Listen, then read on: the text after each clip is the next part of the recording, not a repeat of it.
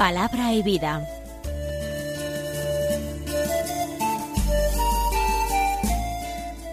Con el Padre Manuel Horta, desde Sevilla.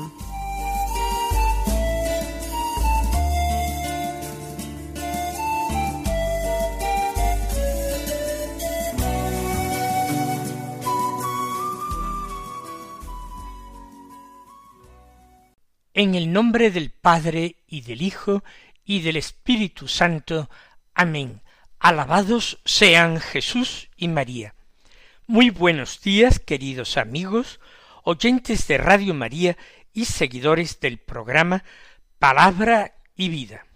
Hoy es el miércoles de la vigésimo quinta semana del tiempo ordinario. Es el 22 de septiembre. Hoy comienza el otoño.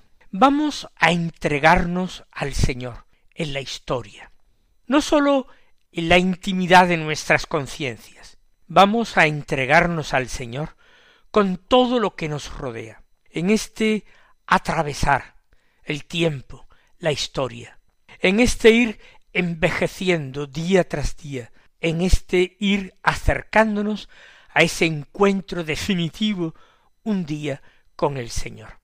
Cada estación del año tiene sus propias fiestas, sus propias solemnidades.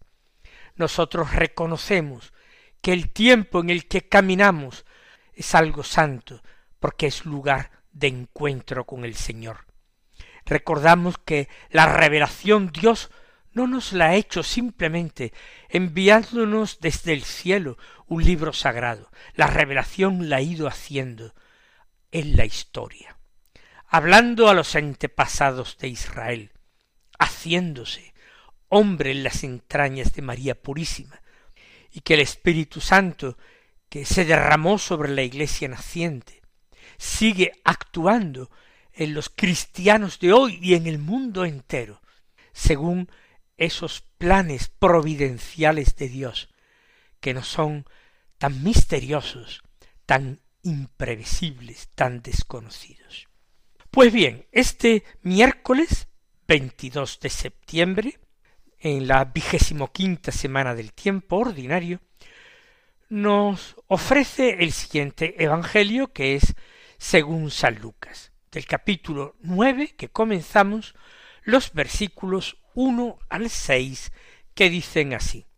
En aquel tiempo, habiendo convocado Jesús a los doce, les dio poder y autoridad sobre toda clase de demonios y para curar enfermedades. Luego los envió a proclamar el reino de Dios y a curar a los enfermos diciéndoles No llevéis nada para el camino, ni bastón, ni alforja, ni pan, ni dinero. Tampoco tengáis dos túnicas cada uno. Quedaos en la casa donde entréis, hasta que os vayáis de aquel sitio y si algunos no os reciben al salir de aquel pueblo, sacudíos el polvo de vuestros pies, como testimonio contra ellos. Se pusieron en camino y fueron de aldea en aldea, anunciando la buena noticia y curando en todas partes.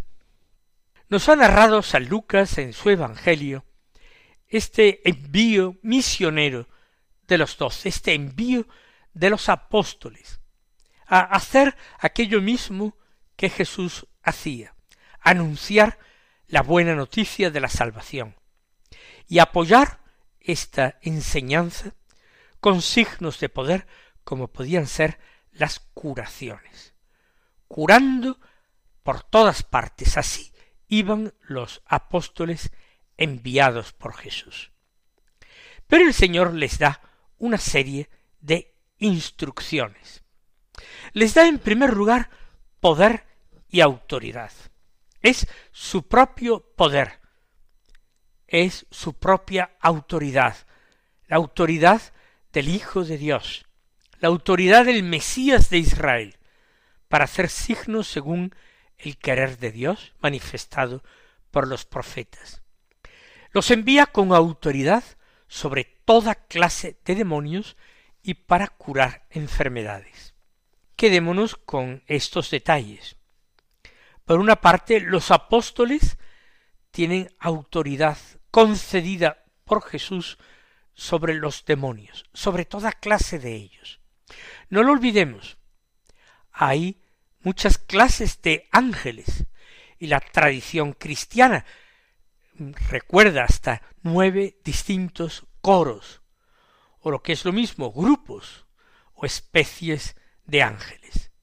Y como los demonios son ángeles caídos, probablemente fueron ángeles caídos pertenecientes a los nueve coros. Por tanto, hay distintas clases de demonios, unos con más poder, unos que tienen más capacidades y más capacidad de hacer el mal, especializados muchos de ellos en determinado tipo de tentaciones o en causar determinados daños o sufrimientos a los hombres. Sobre todos ellos, sin excepción, Jesús da poder a los doce. Y también para curar enfermedades. Se refiere a enfermedades físicas, que hacen sufrir a los hombres, que los debilitan, que de alguna manera disminuyen eh, la, la vida humana, que aceleran la muerte temporal. Curar enfermedades es mostrar con un signo que se está por encima de la vida y de la muerte, que uno es Señor de la vida y Jesús siempre hace signos de vida. Sí, incluso sé que alguno me lo recordará, el signo de la higuera que se seca es un signo de vida, aunque entrañe el hecho de que un árbol se seque o se seque en apariencia, no sabemos si fue del todo o no. Pues bien, vienen ahora las instrucciones de Jesús. Nosotros estamos verdaderamente sorprendidos al escuchar estas instrucciones. Porque cuando nosotros planteamos algún tipo de acción, de empresa, siempre nos preocupamos de que no nos falte nada, de que dispongamos de todo lo necesario, de todos los recursos materiales y humanos para que nuestro proyecto, para que nuestra empresa, empresa llegue a buen fin. Sin embargo, cuando Jesús envía a los apóstoles, no se preocupa de dotarlos de todas las eh, cosas que humanamente pudieran necesitar para su misión, sino se encarga más bien de desproveerlos de lo que tienen, incluso de lo que poco que tienen, porque dice no tenéis que llevar nada para el camino, ni bastón, ni alforja, ni pan, ni dinero, tampoco dos túnicas, es decir, una túnica de repuesto, tampoco. Lo opuesto es verdaderamente llamativo.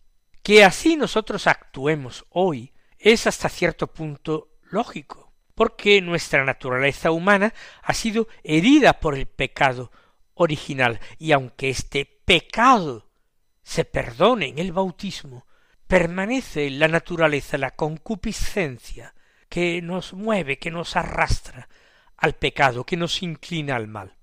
Pero nosotros vamos a olvidarnos de empresas humanas, vamos a pensar en la evangelización, ya que para ello se fundó la Iglesia, para continuar la obra de Cristo y para alentar en una espera, la espera del Señor resucitado, hasta que Él vuelva al final de los tiempos.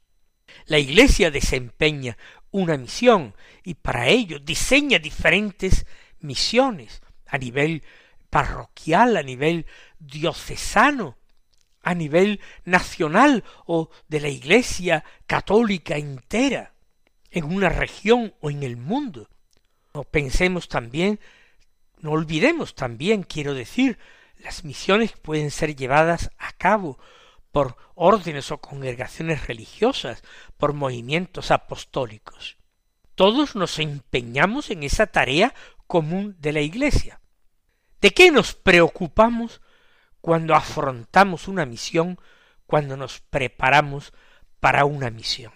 Realmente lo que predomina en nosotros es ese deseo de desapropiación, de pobreza, de abandono de los recursos materiales, para que se vea de una manera más perfecta y clara que es Dios quien actúa, no la fuerza, no el poder de los hombres, no la sabiduría, las habilidades, las capacidades, ni los bienes materiales de los hombres, sino que es Dios quien actúa. Nos ocupamos de esto o también en el seno de la Iglesia y para ocuparnos de la evangelización del mundo, estamos más pendientes de que no nos falte de nada antes que de escuchar la palabra de Dios y de tomárnosla en serio. Siempre nos detiene todo aquello que nos falta. Queremos ir tan seguros que si no disponemos del dinero suficiente y más que suficiente y el dinero que nos asegure de cualquier fracaso y de cualquier pérdida, no somos capaces de emprender una obra para la mayor gloria de Dios y para el mayor bien de nuestros hermanos. No somos capaces, nosotros, los santos sí. Pensemos en los grandes santos de la Iglesia, que no se arredraron, ellos discernían lo que había que hacer y a continuación, adelante, con audacia, con confianza sobre todo, en ese Dios que les había inspirado aquella obra. Y si se hubieran equivocado, pues fracasarían y no pasaría nada, porque el reino de Dios no viene sólo con los triunfos de los hombres, sino que si vino a través del fracaso humano del Hijo de Dios, del Hijo del Hombre, también vendrá a través de los fracasos humanos de la Iglesia, de los miembros de la Iglesia. Pienso que es una reflexión y una pregunta muy grave y muy importante que tenemos que hacernos. Cuando nosotros somos tan celosos de lo nuestro, tan preocupados del éxito de lo nuestro, que no sabemos mirar con amplitud de miras, con generosidad, con esa perspectiva verdaderamente histórica de la Iglesia que camina en la historia para con la fuerza del resucitado llevar a cabo su obra.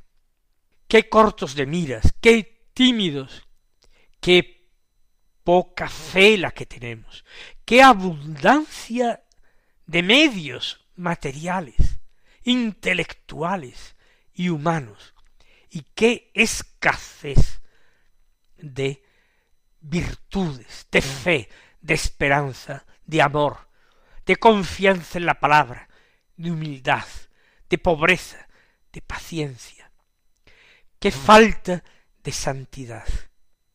Vamos a pedir al Señor el remedio de todo esto, empezando por nosotros mismos, hombres de poca fe, y continuando por toda la Iglesia, que es nuestra gran familia, que es nuestra madre, para que ella también crezca en la fe, se cure de sus desconfianzas y de un testimonio limpio y hermoso frente al mundo, de que quien la dirige y guía es el resucitado. Concretamente y siguiendo con el texto del Evangelio, el Señor no les permite llevar bastón para el camino. No tienen que apoyarse sino en Cristo Jesús. Pero ¿acaso Él no se queda en casa mientras ellos parten en misión? Los apóstoles saben perfectamente que el Espíritu de Dios les acompaña y que de esta manera Jesús también está, de alguna manera que ellos no pueden explicarse, pero está con ellos. Ellos lo experimentan cercano, experimentan su fuerza salvadora, cuando ven que Satanás se desploma y abandona ese santuario que ha hecho en el corazón y en el cuerpo de los hombres para dejarlos libres. en manos de su verdadero dueño, que es su creador, su Dios. No, no hay que apoyarse en ningún bastón, sino en Jesucristo. No llevar alforja, porque no hay que llevar consigo nada. Hay que pedir el pan nuestro de cada día, el pan que nos va a otorgar el Padre del cielo, que es Padre providente, utilizando para ello quizás diariamente a otros hermanos que se compadezcan de nuestra pobreza y provean a nuestras necesidades. No llevar nada en la alforja de reserva como provisión, ni pan ni dinero, ni mucho menos dinero.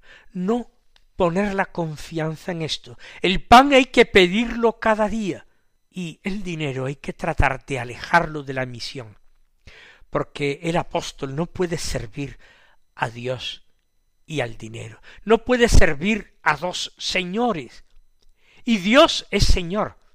Pero cuando Jesús enseñó esto, estaba haciendo referencia a que los hombres con frecuencia convierten al dinero en Señor. Y eso es altamente peligroso.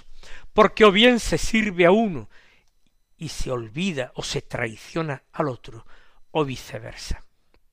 Y aparte de esto, ellos tenían lo primero que proclamar el reino de Dios, su cercanía, el reino de Dios que es la persona de Jesús, que es la salvación de Dios que se ofrece gratuitamente a los hombres.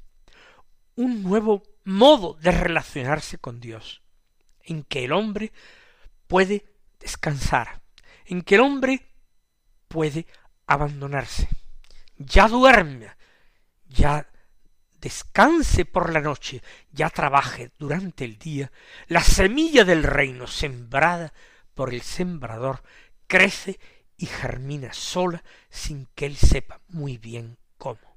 Por tanto, no llevar ni pan ni dinero, ni tampoco dos túnicas cada uno.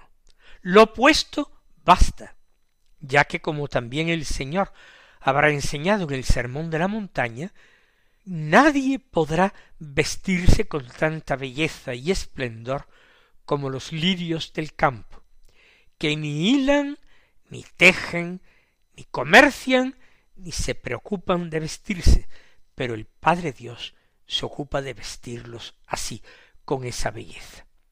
Los discípulos igual, nada de dos túnicas, lo opuesto.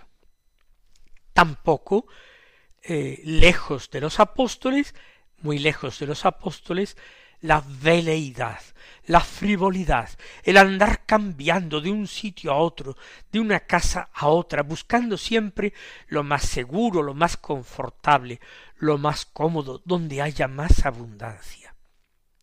El apóstol tiene que manifestar incluso en ese pequeño detalle de quedarse en la casa en que entra y donde es acogido, tiene que manifestar con ese detalle la fidelidad de Dios que no nos abandona a cada uno de nosotros a pesar de nuestra tremenda pobreza y de nuestra extremada ingratitud. Con tal de no ser expulsados, en cuyo caso tendríamos que mancharnos, si no es así, aunque no seamos tan bien tratados como nosotros imaginamos que deberíamos serlo, quedarnos en esa casa, como testimonio como testimonio de la fidelidad de Dios. Eso sí, si los reciben, si os echan, al salir de aquel pueblo, os sacudís el polvo de los pies como testimonio contra ellos. Porque el que ha rechazado al apóstol de Cristo, no a cualquier apóstol, al verdadero enviado de Cristo, que actúa como actúa Cristo, que se comporta como se comporta Cristo, que habla con él, con su misma sencillez, pero con su misma claridad y audacia y autoridad, que vive su misma pobreza y fraternidad. Quien echa al apóstol que actúa de esta manera, está expulsando de su vida o de su pueblo, de su casa, a Cristo Jesús. Y eso será terrible en el día del juicio, porque tuve hambre y no me diste de comer, tuve sed y no me diste de beber, fui peregrino y no me acogiste, estuve en la cárcel y no viniste a verme. Mis queridos hermanos, la enseñanza del Señor es tan desconcertante que él pienso que misericordiosamente no nos tiene en cuenta tantas faltas que cometemos contra esta enseñanza, tantos olvidos y tantas desconfianzas. Y ahora digamos unas breves palabras sobre la conclusión de este Evangelio. San Lucas se complace en relatar el éxito que tienen los doce. Por supuesto, porque ellos sí se han tomado al pie de la letra de las, las enseñanzas de Jesús.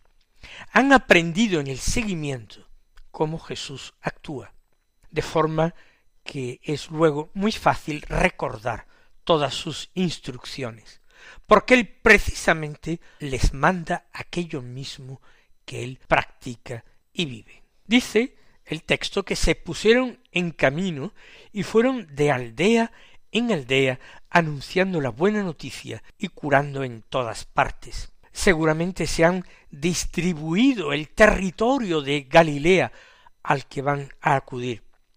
Se han distribuido el grupo de pueblos o de aldeas al que van a ir de dos en dos. Y anuncian la buena noticia. ¿Con qué palabras? Recuerden cómo el Señor comenzó a anunciar el Evangelio. Simplemente decía, el reino de Dios está cerca de vosotros. Convertíos y creed la buena noticia. La predicación de los apóstoles no debería ser en estos momentos con elocuente sabiduría. Luego, cuando venga el Espíritu Santo sobre ellos, todavía quedan años. Entonces harán otras prédicas. Ahora ellos tienen que referirse a Jesús para decir el reino de Dios ha llegado a vosotros. El Mesías ha llegado hasta vosotros. Es Jesús.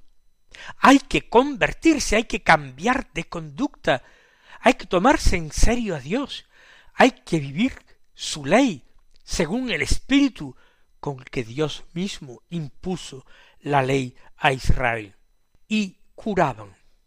Ellos imponían las manos, ellos ungían con aceite, ellos oraban por los enfermos, ellos exorcizaban demonios, hablándoles con autoridad en el nombre de Jesús, y eran obedecidos rápidamente, porque así lo quería el Señor. Mis queridos hermanos, actuemos con confianza, creamos con firmeza, amemos sin hipocresía, confiemos que el Evangelio que escuchamos cada día es fuerza de salvación para quienes los reciben, para quienes lo ponen en práctica. El Señor os bendiga y hasta mañana si Dios quiere.